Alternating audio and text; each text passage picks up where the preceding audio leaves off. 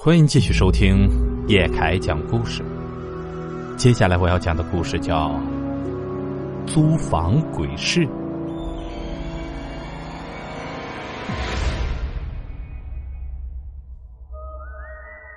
这件事发生在我毕业后找工作的那年。我在城市外环找了一处房子，这个小区是个拆迁小区，住了好多老人。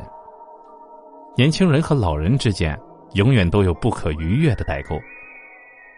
我从不和楼里这些面熟的老人打招呼，他们遇到我总是多看几眼，甚至有的还会在我背后窃窃私语一番。说是窃窃私语，其实他们说的话我都可以听到，无非是哪天我又带了一个女孩回家而已。哎，现在的年轻人呐，都太轻浮了，就会玩，不懂成家立业为大的道理。这些倒也不算什么，他们说他们的，哼，这老人嘛，凑到一起自然就爱八卦。可是我却对对门的老头很是反感。每次我离家或回家的时候，只要我家门响了，这对门的老头准会从他家的门缝里露出半张脸朝我家看。他倒也不多看，看了我一眼就又把脸缩了回去。我不知道他到底想看什么。或者他可以从我这里看到什么？夏天到了，外面的温度已经达到了三十七八度。虽然是周末，我也懒得出去活动了，就窝在出租窝里玩游戏。我正玩着，门铃响了。我很好奇啊，这个点儿谁会来找我？带着疑问，我把门打开了，发现门口站着一个奇怪的老太太。说她奇怪。完全是因为他的穿着，他穿着一身厚厚的棉睡衣，还戴着一顶毛线帽子。这么热的天，我都替他难受。还没等我开口问，他直接就进屋了。我跟在他身后，一时间有些不知所措。阿婆，你这是？这老太太根本就没有理会我的意思，径直就走到了阳台上。这时，她终于开口了，手指了指楼下。你房间空调的水滴到我家的花了，我这才反应过来，赶紧跑到了阳台边上，看了看挂在墙上的空调外机，倒也确实如此，与空调外机连接的排水管漏了一个口子，这水正滴答滴答的往下掉。既然管子滴水是事实，老人又找上门了，我肯定得当场解决了。阿婆，我看看能不能把管子挪一下啊。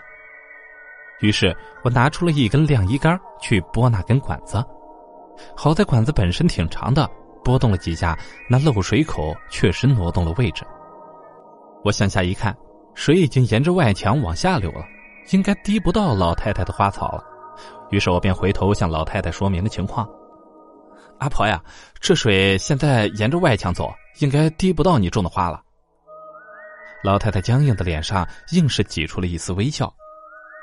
谢谢了啊，我种的花可娇贵了，多浇点水，叶子就泛黄。老人也没再说什么，默默的转身出了门。只是他走路很轻，我都听不到他的脚步声。就这样过了一个礼拜，又到了周末，天气还是凉不下来。我窝在屋里，懒得出门。这时门铃又响了，我隐隐有一种似曾相识的感觉。等一开门，果然门口又站着上个礼拜出现的那个老太太。只见她还是那身打扮，只是脸色白的可怕，像是生病了一样。一见面，她就朝我发起了脾气：“你空调的水又滴下来了，我种的花都要被你滴坏了。”被她这么一说，我赶紧往阳台上走，她也跟着我一起走了过去。我看了下，老太太说的没错。或许是这水管子本身弹性的原因，原本我拨动的管子又恢复到了原先的位置，那个漏水口正滴答滴答的往下流水。我看了看情况，知道拨动水管这招是治标不治本了。但是找人来修得联系房东，这一来一去，我估摸着也得花个几天时间。阿婆，我现在就联系房东来修，但我估计今天肯定是修不好了。肯定会拖到明后天了。我随即又给老太太出主意：阿婆，要不您先把您那几盆花挪个位置，等我这空调修好了再搬回原位咋样？老太太一听这话，显得有些为难。我挪不了花。我以为是花盆太重了，便自告奋勇。阿婆，如果您挪不动的话，我去帮您挪一下吧。老太太看了我一眼，转身向外走去。那就麻烦你了，你跟我下来吧。我跟着老太太下了楼，我依然听不见老太太的脚步声，也许是她走路太轻了吧。等进了她的屋子，一股冷气迎面扑来，我有一种进了冰库的感觉。我看了看墙上的空调，上面显示的温度是十八度，我觉得有些不可思议。阿婆，您比我们年轻人还怕热呀？温度太低对身体不好。老太太没有搭我的话茬，只是指了指她屋子里朝南的阳台，示意她的花盆就在那边。我放眼看去，阳台上确实摆着几盆花，看样子是菊花怕水滴。我搬起了那盆菊花，问了一句：“要放哪边？”阿婆，这花要放哪呀？老太太朝四周瞅了瞅，指了指一处阴暗的墙角：“你就放那儿吧，等空调修好了，还得再麻烦你搬回去。”虽然我觉得花放在太阳照不到的地方不好，但还是按照他的指示搬了。很快，我就把花都搬好了，正打算告辞，却闻到了一股很重的腐臭味。其实这味道我一进门就闻到了，但是并不重。这夏天的隔夜菜发出气味也属正常，只是这时的味道肯定不是隔夜菜的味道。我顺着那股气味一寻，确定是在阳台西侧的一个小房间发出来的。我再往这个小房间一看，我的心。顿时就咯噔了一下。透过门缝，我看到了一双脚，似乎是一个人躺在地上。我意外的发现，那双鞋子和老太太脚上的鞋子一模一样。我还是不甘心，等走到门口的时候，彻底傻眼了。我发现一个和老太太一模一样的人躺在地上，显然是已经死去多时了。他的脸上已经布满了尸斑，甚至还有不少苍蝇围绕在身体的四周。我胃里一阵翻滚，急忙捂住嘴巴，再用余光看一旁的老太太。只是她隐没在屋子照不到阳光的地方，脸上的表情有些奇怪。小伙子，你该走了，等过几天再来帮我搬花吧。我心里一下子反应了过来，对，赶紧走，离开这里。于是我立刻朝着门口跑去，虽然心里想着要走，可腿脚却不听使唤了。我觉得步子很沉，身体的精力像是被抽干了一样。这门明明就在眼前，可门框的轮廓却越来越模糊。就在我要跌倒的一刹那，有一股力量扶住了我。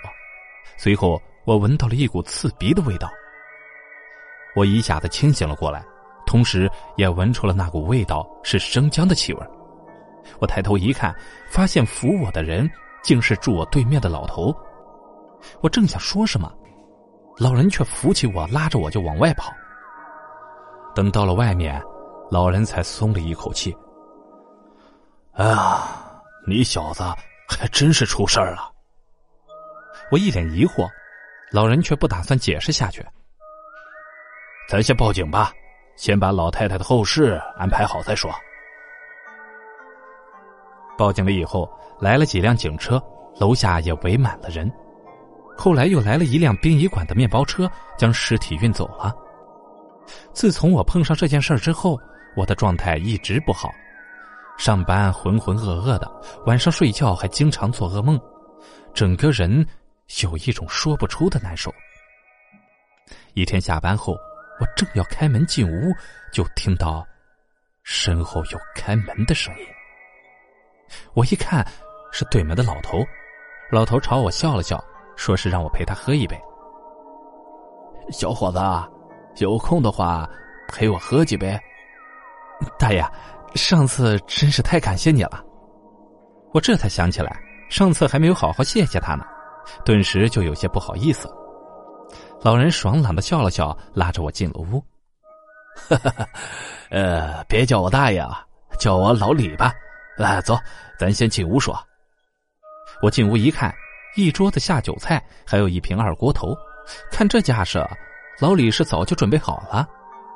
看老李这么爽快，我也不客气了，在桌子的一侧落了座。老李也在另一侧坐下了。刚一坐下，我就抛出了自己的疑问：“老李啊，这老太太到底是怎么回事啊？”老李正给我倒酒呢，也不看我。啊，这老太太可怜呐，有个儿子却早早的就夭折了，老伴儿也走得早，自己无亲无故的，所以啊，这尸体应该给殡仪馆收领了。随后，老李看了看我。问起了当时的情况，哎，你当时进他屋子干嘛呀？我叹了口气，仍然是心有余悸。啊，他说我屋子外面空调的水滴到他的花了，还说自己搬不了花，让我去帮忙。老李没有丝毫的惊讶，哈哈，这花呀，被太阳光照的久了，阳气太盛，这老太太魂魄自然是不敢靠近的。听老李说魂魄的事儿，我心跳有些加快，说话也有些结巴。老老李啊，你说我我也没做啥亏心事儿啊，咋咋就碰上这倒霉事儿了呢？老头喝了一口酒，并不认同我所说的。啊，这老太太也没想害你，她都不知道自己已经死了，她生前爱花。这死后，怕是本能的要护着自己养的花草。他笑了笑，因为喝酒的缘故，脸有些发红。俗话说“殊途为安”，你也算是做了件功德事儿，对你有好处的。随后，老李又指了指我，说到你碰上这事儿啊，哼，可真是一点都不奇怪。从你住进来的第一天，我就料到了。我一脸诧异，回想起老李之前种种奇怪的举动。你，你难道在观察我？老李放下酒杯，表情很严肃。小子，我看见你的第一天就觉得你体质偏阴，再加上这个小区住的都是些老人，阳气不足，二者相加对你极其不利，招惹些脏东西，怕是躲不掉的。根据老李所说，当时那老太太屋子里阴气极盛，我仅有的一点阳气根本抵抗不了，这才会造成了我当时浑身无力，甚至有晕倒的趋势。正说着，老李夹起了一片嫩姜。这生姜是个好东西啊，能驱寒还阳。当时我就是利用这个暂时补回了你的阳气。好在你的生活还算规律，上下班的时间。也都很准时。随后，他又说起了自己之前的举动。原来这老李之前在门缝里看我，其实是看我有没有带脏东西回来，如果有啥情况也好及时提醒我。听老李这么说，我顿觉惭愧，因为不久之前我还戴着有色眼镜看他呢。想到这儿，我端起了桌上的酒杯。老李啊，这次我真的谢谢你了，这杯我干了。那晚我们喝到很晚，我也喝醉了，还是被老李抬回屋子的。这老李平时自己就研究些阴阳法理，也会看向断运，而我的生辰正好是阴年阴月阴日，被他一眼就看出来了，所以就特别留意我。后来我又按照老李的意见去求了一些避鬼护身的物件，平时都带在身上，以求个太平无事。好了，故事到这里就结束了。感谢您的收听。如果喜欢叶凯的故事，请帮忙订阅加关注。